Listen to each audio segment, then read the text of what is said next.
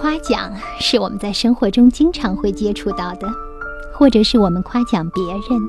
或者是我们得到夸奖。在韩国的李小洛所著的《傻笑着读完心理学》这本书里，我看到了有两种夸奖方式，一种是夸奖能力，另一种是夸奖努力。根据一些研究的结果表明。在这两种夸奖方法中，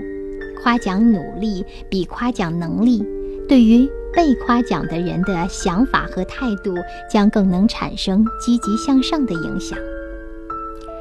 夸奖孩子的能力，比如说一个孩子聪明机灵等等，那么孩子会根据自己的能力来判断学习的成功与否。一旦遭遇失败，就找原因，说是自己的能力不足。他们很容易轻易地放弃，而且做事不容易高度集中自己的注意力。而如果我们夸奖一个孩子，说他学习真用功，那么他就会把学习的成功与否归功于自己付出的努力。遭遇失败的时候，他会把原因归咎于是自己付出的努力不够。所以在面对下一个课题的时候，他会集中精力，付出更大的努力，体现出很高的执行能力。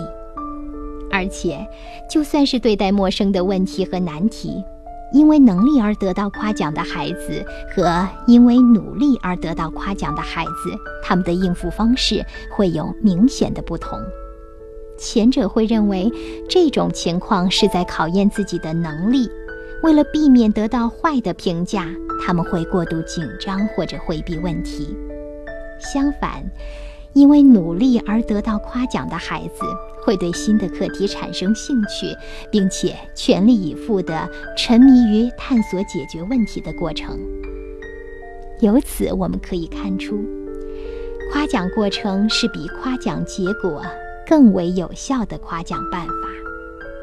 夸奖过程是比夸奖结果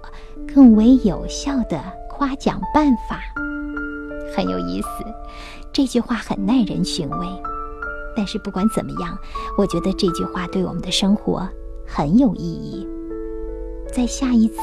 当我们要夸奖别人的时候，记住可以不妨考虑夸奖一个人的努力，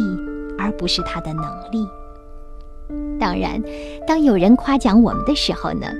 一方面，当然因为能力得到肯定，我们会很开心。但是，千万不要沉醉在能力得到肯定这样一种状态中，因为我们刚才说到了，能力得到肯定的人，会有一点惧怕面对新的课题，因为怕自己的能力很棒的评价遭到破坏。不知道对于这样的观点，你有什么自己的看法吗？